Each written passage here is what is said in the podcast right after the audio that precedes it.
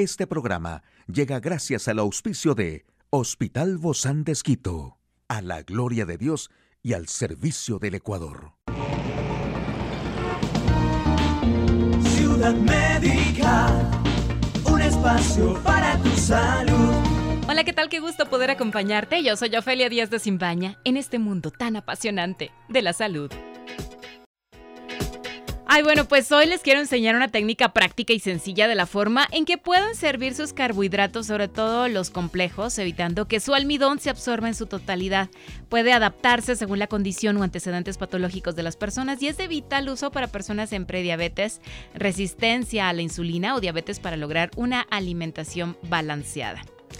Entonces el proceso radica en cocinar primero la papa, la yuca, el plátano, el camote, el arroz o cualquier alimento rico en almidones y posteriormente lo refrigeramos durante unas 24 horas. Presentará un alto contenido en almidón resistente tipo 3, aunque también contendrá un pequeño porcentaje de almidón resistente tipo 2. Dentro de sus beneficios de esta técnica tenemos mejorar la respuesta glucémica y aumento de la saciedad, un efecto prebiótico, es decir, el almidón resistente estimula la actividad y proliferación de diversas especies bacterianas beneficiosas, productoras de ácido grasos de cadena corta, entre otros compuestos. Se incrementa también de ese modo la biodiversidad de nuestras bacterias en el colon, los cuales varían en función de la persona. Existen diversos motivos para convencerse de los múltiples beneficios de comer saludable, por lo que se llama a la familia entera a poner de su parte y lograr un entorno alimentario mucho más saludable.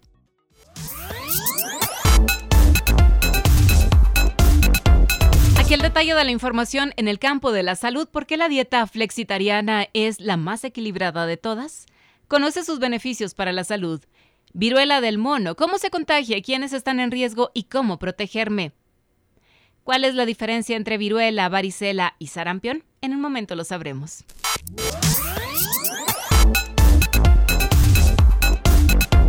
La dieta flexitariana resulta de combinar las palabras flexible con vegetariana o lo que es lo mismo un régimen vegetariano flexible, porque no se restringe por completo los productos animales y los que se consumen son de crianza ecológica y de pesca sostenible.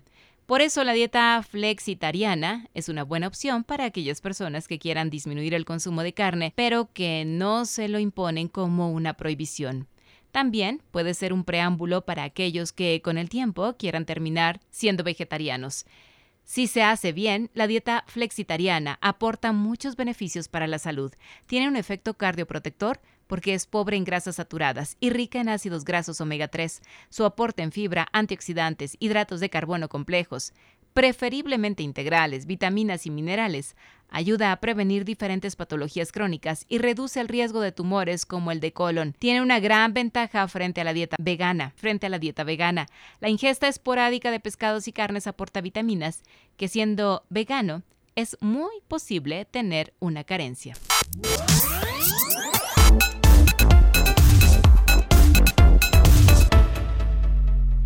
La viruela de mono es una enfermedad rara originaria de África que suele curarse espontáneamente. Aunque es parecida a la viruela clásica, se considera menos grave, con una tasa de mortalidad de entre 3 a 6% dependiendo de los casos. El primer caso humano de viruela del mono se identificó en 1970 en República Democrática del Congo. La viruela del mono cuenta con dos variantes, la de África Occidental, con una mortalidad de algo más del 3%, y la de África Central, que es más grave y supera el 10% según la OMS. El virus puede además transmitir de una mujer embarazada al feto a través de la placenta o mediante el contacto de un padre infectado con el niño durante o después del parto a través del contacto de piel con piel. Las lesiones pueden ser planas o ligeramente elevadas, para después formar costras y secarse y caerse. La erupción tiende a presentarse en la cara, las palmas de las manos y las plantas de los pies. También se pueden encontrar en la boca, los genitales y los ojos.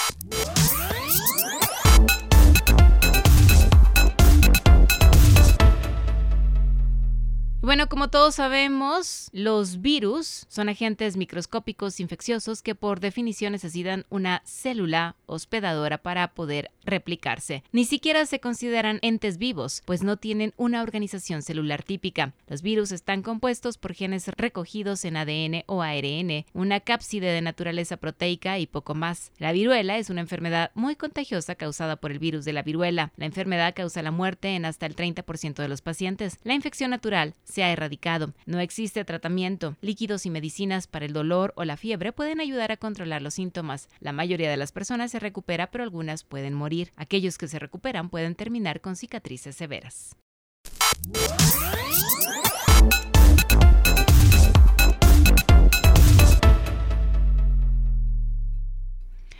Hoy en Médico Directo hablaremos sobre la salud emocional en los pequeños. ¿Quiere saber usted más de este tema? Lo invito a que nos acompañe. Una charla amigable con nuestro invitado. Recibimos con mucho agrado a la doctora Leila Cedeño, ella es psicóloga clínica del Hospital Bozán de Esquito. Gracias, doc, por acompañarnos el día de hoy con este tema que pues no ha pasado por alto, sino que las noticias cada vez son más alarmantes acerca de las víctimas del bullying y cómo esto ha causado repercusión ah, ya de manera muy grave también en los niños, no solamente emocional, sino físicamente y aún con riesgos también de su salud. Bienvenida, doc. Muchas gracias por invitarme. Bueno, doc, mm, realmente esto ya es un tema que, que afecta a la mayoría de familias, casi de muchas de las que preguntamos, alguna y otra ha tenido el acoso, el bullying en los niños y ya son, son víctimas que pueden ya caer en una pesadilla para el pequeño, de, de manera que por favor le dice a la mamá o al papá, ya no quiero que me lleves a la escuela. Claro que sí, o sea, tenemos que tomar en cuenta varias instancias. El bullying no solamente es molestar al niño o al compañero o a la compañera, sino es ya un proceso de acoso. Tenemos tres parámetros importantísimos aquí, que es la intención. Yo tengo como eh, agresor la intención de molestar. Lo hago de forma repetitiva y constante. Y la tercera, hay un sigilo, hay un secreto eh, completo de parte de todos. Mm. Entonces tenemos eh, la víctima, el agresor, los espectadores pasivos y activos. Los pasivos, los que observan y no hacen nada, y los activos, que son los que se unen al agresor, y fomentan y aumentan el, proceso de bullying. Entonces, ¿dónde está el parámetro? Súper importante, en la detección, o sea, en, el, en el que tanto el padre, la madre o el centro escolar pueda hacer la detección para quitar justamente este, este sigilo, o sea, este silencio, este encubrimiento y poder abrirlo. Ahora, se está dando más en este tiempo, es como que este regreso a clases y se ven las víctimas, ¿no? Por ejemplo, tengo la nota de un niño de 12 años en los Estados Unidos que según la familia fue víctima de bullying y buscó la muerte para poner fin a esa pesadilla que por más de un año o por mucho tiempo pues vivió en la escuela. Y la noticia del suicidio de este niño ha revivido como se han levantado más personas, ¿no? Que dicen yo también estoy siendo atacado, yo también estoy siendo víctima. En Ecuador también esto se ha hecho presente con víctimas, con personas que ya se sienten totalmente atormentadas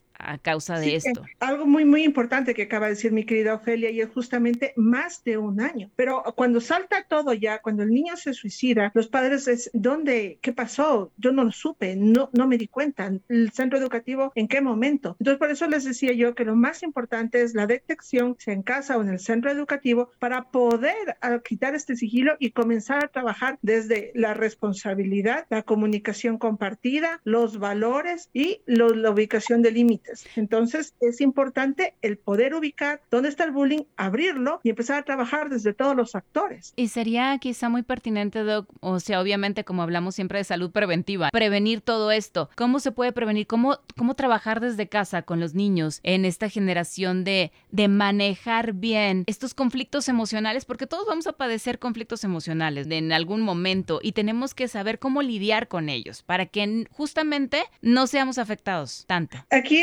tenemos que trabajar desde los valores, el respeto del otro, el respeto de la, de la individualidad y las diferencias que tenemos con las otras personas, el reconocernos a nosotros como personas activas, o sea, desde pequeñitos como activos, en el contexto de si veo algo que no está bien, no voy a guardar silencio, lo voy a hablar, lo voy a comentar con la profesora, con mis papás. Es lo primero que tenemos que romper, es el silencio que se forma entre todos. Pero ahí comenzamos. Cuando eso sucede, entonces el niño es señalado, ¿no? Tú eres el que acusa, tú eres el que llevas al chisme y ahí empieza también y se genera también el, el bullying. Claro, es que el bullying, el objetivo del acosador es generar en, el, en, el, en su víctima un estado de inseguridad de tú, porque tú eres así, porque tú haces esto, porque tú tienes esto, entonces tú estás mal. Entonces se genera en la víctima un sentimiento de culpa, un sentimiento de que es mi culpa porque yo soy así, porque yo tengo que vivir y por eso llegamos a procesos de depresión, eh, eh procesos de intentos autolíticos o de autolisis. Entonces es el comenzar a, a, desconfigurar el concepto de soy el culpable porque, porque soy que tengo esta característica o soy el responsable porque fui el que lo contó, fui el, el chismoso, fui el chivato. Entonces es el romper, el, el, no soy un chivato o no soy un chismoso, sino que soy una persona o soy un niño que estoy abriendo algo que está pasando que está mal. No soy cómplice. Uh -huh. Entonces el darle la diferencia al niño entre cuando hablo, si, si alguien me cuenta algo que, que, me está contando mi amigo y él me, me ha dicho que me lo va a contar a mí y yo lo hablo, estoy rompiendo un secreto de un amigo, de una confianza. Pero si yo estoy viendo algo que está mal, no puedo ser cómplice en el silencio. Sin Entonces em se trabaja en prevención desde ese parámetro. Sin embargo, quizá la sociedad no está acostumbrada a esto, como ir en contra de la corriente y es ser él o la diferente y ser marcado como un estereotipo para llegar quizá a recibir ese hostigamiento tanto verbal como de muchas otras maneras. Por eso es importante que cuando los adultos ven que algo más está pasando, intervengan, pero el intervenir no es tú también pégale o tú también insúltale o tú también hazlo, porque entonces ya no se está defendiendo, ya está atacando. Entonces estamos generando no un proceso de, de solución, sino un proceso de aumento de, de, del problema. Eh, se hizo alguna vez un experimento social en la responsabilidad compartida. Entonces, en un callejón con un montón de edificios, una víctima pedía ayuda, pedía ayuda y toda la gente escuchó, pero nadie, nadie llamó realmente al 911, porque todos esperaban que el otro lo haga. Partiendo de este parámetro, es más o menos lo mismo. O sea, sí, yo lo veo, pero no me meto porque me pueden a mí también hacer algo. Sí, yo lo veo, pero no lo digo porque no me lo están haciendo a mí. Entonces, es la responsabilidad que tenemos con las otras personas. El hecho de nosotros poder indicarles a nuestros hijos la diferencia entre lo que está bien, lo que está mal, los niveles de empatía, lo que está adecuado, entonces hará que cuando los niños se caen, no se rían los compañeros, sino que se preocupen por él, te dolió, te ayudo, te doy la mano para que te levantes, estás bien. Entonces, desde esa base que ni siquiera es bullying, les ayudamos a nuestros hijos a poder entender el dolor del otro, a poder entender mi conducta, cómo impacta al otro. Y yo también, como niño, cómo me impacta a mí la conducta del otro y cómo yo puedo de una manera asertiva decirle, esto no me lo hagas. Pero aquí hay algo muy importante. Le hicieron una broma porque el límite es muy, muy finito. Si a un niño le hicieron una broma o a un jovencito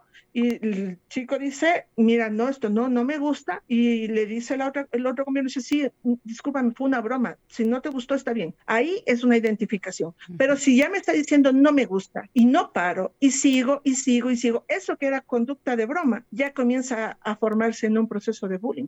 Aquí hay algo muy importante. Los espectadores dan el poder. Creo que la clave aquí es la comunicación fluida, ¿verdad? Que debemos tener con nuestros hijos, entre las familias y entre, obviamente, entre, entre el profesorado que, que se encuentra ahí en ese momento. Es muy, muy importante que se observe. Usted conoce a su hijo o a su hija desde siempre, entonces usted sabe cuando llega de la escuela tranquilo, cuando llega enojado, cuando llega triste. Entonces cualquier síntoma, por muy pequeño que usted vea, que le duele el estómago antes de ir a la escuela, que no quiere ir, tiene que ir e investigar, a ver, sentarse, qué pasó, darle la seguridad de que, de que no vamos a ir nosotros a papá y mamá a pelearnos, a ver, primero, no es tu culpa, no es tu responsabilidad, estamos aquí para cuidarte y protegerte, vamos a ayudarte a que tú aprendas a defenderte, no a atacar sino a defenderte. Uh -huh. Muchas gracias, doctora Leila Cedeño, psicóloga clínica del Hospital Bozán de Esquito. A usted, amigo y amiga, a seguirnos cuidando, por favor. Hasta la próxima.